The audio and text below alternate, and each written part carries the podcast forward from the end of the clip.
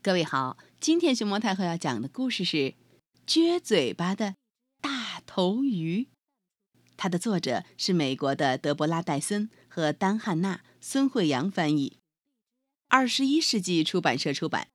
关注微信公众号和荔枝电台“熊猫太后摆故事”，都可以收听到熊猫太后讲的故事。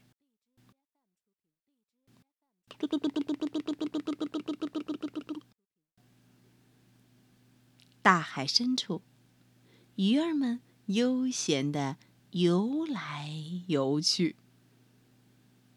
大头鱼先生也住在这里，可他整天撅着嘴巴，板着面孔，一副闷闷不乐、无精打采的样子。我是撅嘴巴大头鱼。长着撅嘴巴、大头脸，闷头呆脑，到处转。扑噜，扑噜噜噜，扑噜噜噜噜噜噜噜噜噜噜噜噜噜噜。大头鱼先生就这么无精打采的瘫软的平躺在海里。蛤蜊游了过来，他咧开大嘴，迷人的笑着。正有一条珍珠般珍贵的建议要讲给大头鱼听。嘿，大头鱼先生，瞧您的眉毛都拧成一团了，您不觉得该把它们转个方向了吗？哦，主意不错，格丽女士，我明白您的意思，可我。天生就长成这样啊！大头鱼回答道：“我是撅嘴巴大头鱼，长着撅嘴巴大头脸，闷头呆脑，到处转。”说着，大头鱼起身向其他地方游去。噗噜，噗噜噜噜噜噜。噜噜噜噜噜噜噜噜噜咚！大头鱼先生的身子掉进了深海里，一个写着花生酱的罐子里。水母飘了过来，它在海水中缓缓漂浮，拖动着一束束细细的触手。呃，您好啊，大头鱼先生。瞧您这整天愁眉苦脸的样子，真不希望看到您总是哭丧着脸、唉声叹气的跟我们打招呼呀。水母先生，我很同意您的意见，我也希望能更亲切一点儿，可这不由我决定呀。大头鱼回答道。说着。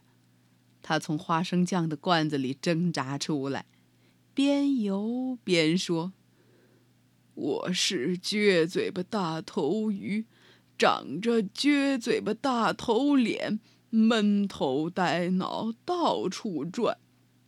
噗噜，扑噜噜噜噜噜噜，扑噜噜噜噜噜噜噜噜噜噜噜噜。大头鱼这回游进了海藻丛中。鱿鱼晃了过来，它细长的腕足弯曲舞动，前行中的身姿左右摇曳，伴着咯吱作响的声音，冒失的有一点失礼。哎呦，大头鱼呀，你的忧郁千变万化，试着笑笑怎么样？嗯，高兴点了吗？有点自信了吗？鱿鱼太太。我可以试试，但这不会有用的。瞧瞧我这张脸，您就明白是怎么回事儿了。大头鱼回答道：“我是撅嘴巴大头鱼，长着撅嘴巴大头脸，闷头呆脑，到处转。噜，噜噜噜。”噜噜噜噜噜噜噜噜噜噜！这回，大头鱼歇息的地方，章鱼冒了出来。它挥舞着八只巨大的腕足，腕足的内侧覆盖着微小的吸盘。大头鱼兄弟，跟你直说吧，像你这样总是怨气冲天，可真让人受不了。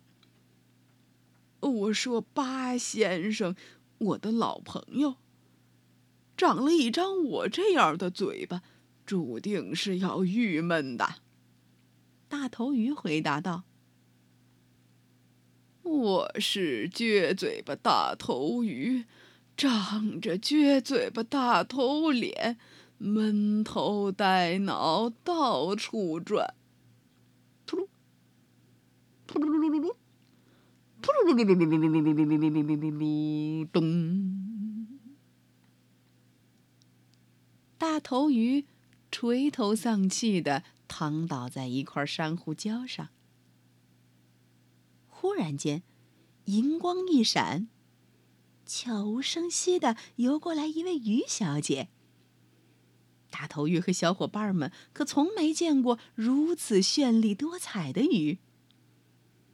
鱼小姐朝大头鱼游去，却没有开口打招呼。鱼小姐轻轻一吻，嗯，恰好落在大头鱼高高撅起的嘴巴上。